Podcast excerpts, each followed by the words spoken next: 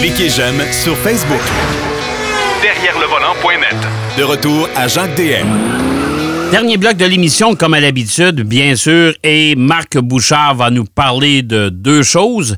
Des rappels qui, euh, assez curieux, assez bizarres, je dois vous l'avouer. Et d'entrée de jeu, on va parler de la Mustang Mach-E. On va parler de la version à, propulsion, c'est-à-dire à, roue arrière, à rear wheel drive, comme on dit en anglais. Euh, salut mon cher Marc. Salut mon cher. La Mustang Mach-E, c'est un succès jusqu'à présent. Écoute, c'est tellement un succès qu'on vend plus de Mustang Mach-E que de Mustang traditionnels. Ah, les puristes vont être, choqués de ça, là. Oui, puis tu sais, il y a toujours la discussion à propos du nom. Là. Je t'avoue que même dans la maison ici, la semaine dernière, quand je conduisais la voiture, euh, moi, j'appelle ça la Mustang Maki. Ma femme s'est jamais résolue à l'appeler Mustang. Elle l'a appelé Maki toute la semaine. Elle n'a jamais voulu utiliser le nom Mustang. ouais, c'est sûr que quand tu regardes l'histoire de la Mustang, ça y ressemble pas tellement. Là. On s'entend, mais en même temps, la Mustang a quand même eu, euh, à certaines évolutions, a quand même révolutionné euh, le marché de la voiture américaine. C'est encore le cas avec la Mach-E. Totalement. Et on a réussi à garder certains éléments esthétiques. Évidemment, là, on s'entend. Ça demeure un format VUS. Euh, c'est beaucoup plus haut, la ligne de toit est plus élevée. Bon, évidemment, on n'est pas là, mais il y a quand même des éléments esthétiques qui rappellent la Mustang elle-même. Les blocs optiques avant, entre autres, sont assez similaires. Évidemment, le fameux cheval Mustang, euh, les lumières arrière avec les clignotants séquentiels. Oui. Ça, ça c'est là tout à fait. Donc, quand on voit la voiture, moi, je la trouve très belle. Je la trouve très belle depuis le début. Là. Depuis qu'on nous l'a présentée dans les salons de l'auto, euh, du temps où il y avait des salons de l'auto, je, la trouve très, je la trouve très belle. Mais je, trouve ça original, moi. Honnêtement, c'est pas c'est pas un utilitaire, c'est pas un multisegment, c'est c'est c'est unique, hein? Vraiment. Oui. Exactement. En fait, c'est le, le concurrent direct de la Tesla Model Y. Euh, on est exactement dans le même monde. La différence, c'est qu'on dirait qu'une Tesla Model Y, ça a été faite avec des blocs Lego là, dans l'assemblage. Mais là, dans le, cas, dans le cas de la Mustang, on n'est pas là du tout. On est vraiment dans un véhicule qui est bien fait. D'ailleurs, je me suis amusé. J'ai un ami qui a une Tesla Model Y et je me suis amusé à lui, à aller avec lui euh, stationner ma Mustang aux côtés de sa voiture et on a comparé les deux. Et il a été le premier à me dire, écoute, du point de vue du moteur, lui préfère sa, Tesla, mais je suis obligé de te dire qu'au niveau de la voiture, la Mustang est un pas en avant. Oui, mais euh, euh, attends une minute. Pourquoi il préfère sa Tesla? Ah, mais ça, écoute, c'est parce que lui, faut que je te dire que lui, il a la version performance, euh, qui fait le 0-100 en 3,6 secondes. Ouais, puis? Qui, qui, a comme 580 km d'autonomie. Mais oui, sa Tesla, vaut 110 000 aussi. Là. Il y a hey boy! Ouais, c'est ça. Bref, donc, lui, lui, il préfère ça. Bon, ça, ça j'ai rien à dire là-dessus. Mais au niveau de l'assemblage, on a fait des comparatifs et clairement, il y a vraiment une différence. La Mustang mach elle est bien assemblée, elle est belle, elle est, elle a du style, tu le dis, elle est originale, quelque chose de particulier. Quand on est dans l'habitacle, il y a au centre le grand écran, euh, qui est devenu la mode. Hein? C'est comme ça maintenant de plus en plus. Ça abrite le système 5.4 qui est beaucoup plus rapide et beaucoup plus convivial que ne l'était l'ancien système. Même si, il faut l'avouer, ça prend quand même un petit peu d'adaptation pour comprendre toutes les fonctions. Il y a par contre des commandes vocales qui sont extrêmement efficaces et ça déjà, ça vaut la peine. Mon gros bémol, en fait, c'est l'espèce de tableau de bord qu'on a placé devant le conducteur. On dirait qu'on a couché un cellulaire sur le côté. C'est un tout petit écran qui fait la largeur, qui affiche bon la vitesse puis quelques éléments de conduite. Honnêtement, ça me semble inutile dans cette forme-là.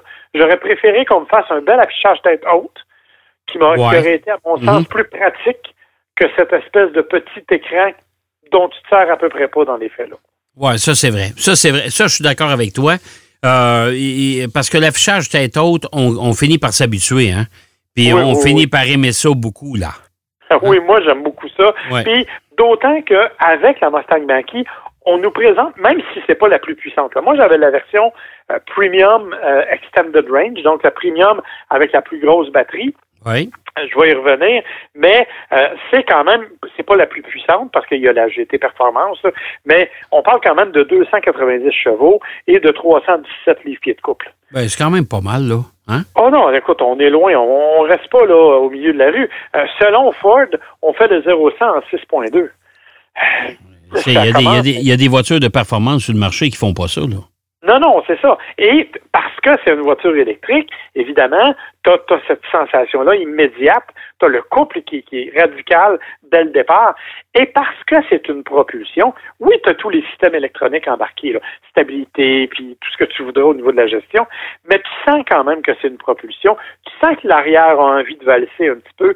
Tu sens quand tu fais de la conduite dynamique là, que la voiture, même si elle est très lourde à cause des batteries, on parle d'un véhicule qui fait 4500 livres, mais tu sens quand même qu'elle cherche un peu à, pousser de l'arrière et ça t'amène une petite nuance, un petit, un petit challenge différent. Évidemment. Ben, moi, moi je te dirais, je n'aille pas ça. Ça me rappelle les beaux jours de la de l'automobile. c'est exactement ça. C'est ça qu'on cherche dans une voiture sportive. Cette espèce de sensation-là où tu as envie de, prendre le contrôle sur la voiture et non pas le contraire. Euh, le, seul bémol, c'est qu'évidemment, en hiver, ce genre de comportement-là, ben, surtout avec une voiture électrique, ça risque d'être un petit peu plus problématique parce que euh, le couple étant tellement instantané, tellement puissant que tu risques effectivement de partir en dérapage au moment où tu ne le souhaites pas. Ben, comme on a déjà dit tous les deux, de, de toute façon, euh, je pense que conduire une voiture électrique en hiver, c'est vraiment différent que, que, de conduire une voiture traditionnelle. Et ça, je pense que les constructeurs devraient euh, peut-être pousser des écoles de conduite pour ça. Parce qu'honnêtement, regarde, t'en parles, là. La voiture est, quand même relativement puissante. C'est surtout au niveau du couple. Alors, ça veut dire que si tu, tu pèses sur l'accélérateur euh, sans, sans, le doser euh, en plein hiver ou sur la glace, oh boy, ce sera pas drôle, là. Non, effectivement. Puis même, même quand tu as des options comme le rouage intégral, moi j'ai essayé la maquille précédemment avant les fêtes en version intégrale, avec un moteur électrique à l'avant et à l'arrière, et même ça, puis tu le sais, on l'a testé avec Toyota aussi, mhm. avec des véhicules, la réaction n'est pas la même. Alors moi, j'apprécie que plusieurs écoles de conduite, justement, aient commencer à faire l'acquisition de voitures électriques pour montrer aux gens à conduire ce, type de véhicule-là. Parce que oui, c'est différent. Ça va bien, mais le couple est tellement puissant, tellement instantané qu'effectivement, ta réaction est différente. Et ça, c'est important de le dire. Bon, maintenant, la recharge. Bon, évidemment, la recharge. Je le dis à toutes les fois, moi, j'ai pas de bonne recharge à la maison. Faut que je fasse changer mon panneau électrique. Que je j'en ai pas puis je n'aurai pas cette semaine. Alors, je dois vivre avec des bornes public la plupart du temps. La beauté, c'est que l'employeur de, mon épouse a, des bornes au travail qui s'y met à la disposition des employés, donc on a pu s'en servir et ça va très bien. Écoute, à 97% l'affichage était de 425 km. OK? Ford nous dit qu'avec la batterie que j'avais, j'aurais dû avoir 483. Bon, je me dis, OK, 425. Ça, ça c'est pas nouveau, hein? Ça, c'est pas nouveau. Non, mais ça dépend aussi comment elle a été conduite auparavant. Tu, sais comme moi que l'affichage que l'on nous donne est basé sur la moyenne faite par, la conduite précédente. si tu as conduit toujours le pied dans le fond, puis que tu es toujours sur autoroute, ben inévitablement, ton autonomie maximale affichée va être moindre. Ça, c'est normal. Parce que moi, j'ai fait le test. je suis parti de chez moi, puis je suis allé la rapporter là où on va porter les voitures de presse. De chez moi à là-bas, c'est 76 km. Oui mesuré, chronométré 76 km. Quand je suis parti avec la voiture, entre le moment où je suis parti d'ici et le moment où je suis arrivé là-bas, tu vas me dire que j'ai eu de l'autoroute, j'ai eu du trafic, j'ai eu toutes sortes de conditions, il avait disparu seulement 45 km de l'autonomie. Oh, OK. Donc, ça veut dire qu'effectivement, en se basant sur une conduite intelligente, la moyenne que j'ai pu obtenir au terme de la semaine, c'est à peu près 18 kWh au 100 km. Ça veut dire que si tu fais le calcul de la batterie qui nous est fournie, batterie de 98,8 kWh, euh, donc si tu fais le calcul, j'arrive à 480 km. Donc, j'ai fait exactement la moyenne que Ford nous propose. Oui, mais parce que quoi, là, t'avais, avais un peu de congestion, t'avais. Euh, Moi, euh, j'ai tout traversé. C'est un peu comme toi. Tu, pars de Trois-Rivières, tu fais un bout d'autoroute, tu arrives à Montréal, tu es coincé dans le trafic un peu. Tu fais les deux. Ben, ça a été un peu la même chose pour moi sur 76 km. Alors, J'ai alterné entre autoroute et congestion. Ça, ça veut dire qu'on récupère beaucoup d'énergie au freinage parce qu'on freine souvent. Puis c'est, ça. que c'est, Mais ça, ça veut dire que la voiture est capable de répondre aux besoins. Donc, que le kilométrage qu'on nous affiche, il est plausible. OK. Il est réaliste. Je te dis pas qu'on le réussit toutes les fois et je te dis pas que tu vas le réussir s'il fait moins 20. Mais dans les conditions actuelles, euh, même avec de la ventilation, j'ai été capable quand même d'atteindre 18 kWh au 100 km, ce qui est une très, très bonne moyenne. Et ce qui n'est pas, nécessairement le cas avec tous les constructeurs. Non, pas du tout. Et j'ai un collègue, on a un collègue euh, qui est à Halifax qui l'a conduit et qui, lui, a vraiment fait des efforts et il a fait 14 kWh au 100 km. Ça veut dire qu'il aurait pu faire 575 km avec la Mac. Oh boy, OK. Ouais. Mais là, il était, il, était, il était raisonnable, plus que raisonnable.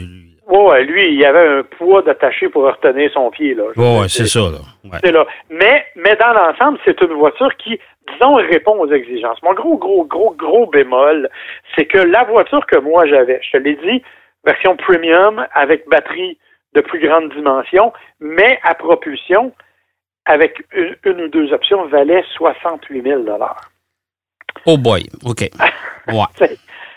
Ça, c'est le gros bémol. C'est sûr que les versions de base sont admissibles à une partie de l'aide financière du gouvernement, euh, mais euh, ça, ça ne l'est pas. Et à 68 000 ça commence à faire de l'argent pas mal. On a fait le calcul rapidement. Euh, on l'a assemblé sur le site de Ford avec mon épouse et en location pour quatre ans, ça fait des paiements de 911 dollars par mois.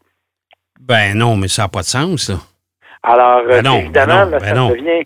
C'est ça. Mais là, évidemment, on donnait zéro cent de cash, puis on donnait rien en. Non, mais je comprends, mais c'est 1000 pièces par mois, là. Oh oui, c'est 1000 pièces par mois, puis tu l'as pas assuré encore. Là. Alors, euh, non, c'est vrai que tu ne payes pas d'essence. OK, ça, c'est tout à fait exact. Mais à 1000 dollars par mois, ça commence à être dispendieux. Ben, attends une minute. Est-ce que tu sauves 12 000 pièces d'essence par année? Ah ben là, moi, je pense que non. Hein. honnêtement, euh, c'est 12 000 pièces. Écoute, c'est pas compliqué. Sauver je sais pas combien, mais écoute, ça n'a pas de bon sens, là. C'est sûr que ça me coûte pas ça par année d'essence, jamais, là. Ben non, ben non. Puis si surtout on se retourne de bord, puis on dit, écoute, la recharger, la voiture, à la maison, parce que la borne, elle va te coûter 1000 pièces en partant, OK? Oui. Euh, la première année. On s'entend qu'elle va t'offrir longtemps, mais quand même, OK? Euh, mais ça va te coûter quoi en augmentation de coût d'électricité parce que tu branches ta voiture à tous les jours, ou au moins, mettons, quatre fois par semaine? Hein? C'est à peu près deux pièces et demie, trois pièces. Ça, c'est par, par recharge. Ça, c'est pas euh, c'est pas significatif dans la mesure où ça va coûter 12 pièces par semaine. Le, gros problème, en fait, il n'est pas là. Le gros problème, c'est quand tu te retrouves sur des routes puis que tu dois faire appel à des bornes publiques. Parce que si tu vas aller sur une borne de recharge rapide, c'est vrai que sur une borne de recharge rapide, là, en 45 minutes, tu charges de 80% Ça coûte combien? Mais ça coûte 11 pièces de l'heure. Ça prend combien de temps?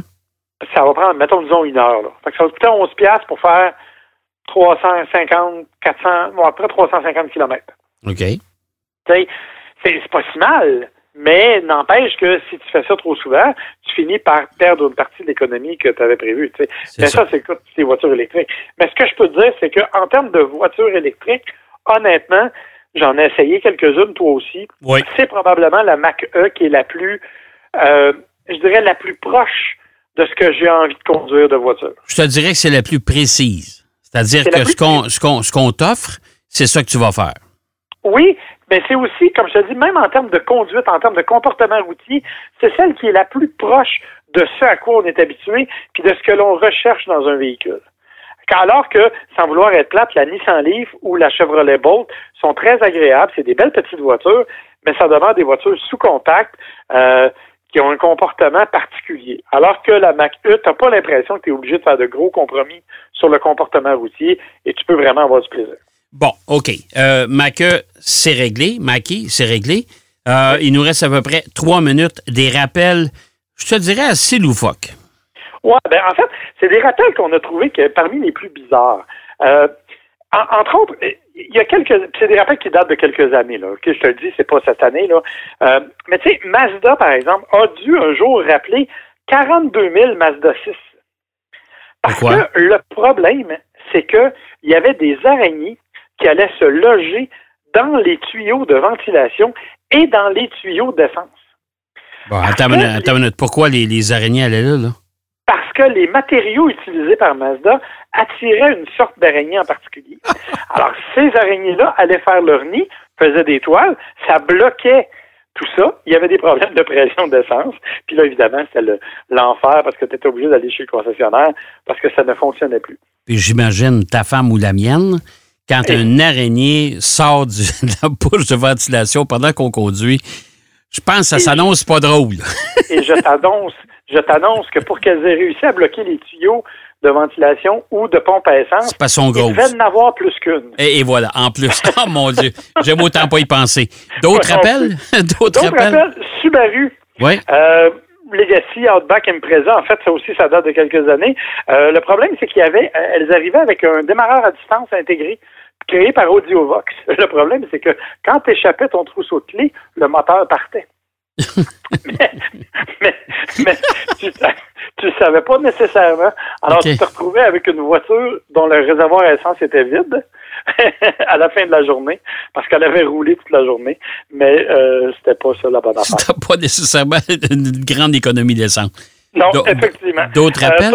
toujours, des araignées euh, chez Toyota près d'un million de véhicules ont été touchés par ce rappel-là, parce que là aussi, il y avait des araignées. Sauf que là, il allait bloquer les tuyaux de condensateur de l'air climatisé. Fait que la condensation faisait de l'eau, l'eau coulait sur le système de euh, électronique et ça déclenchait les coussins gonflables.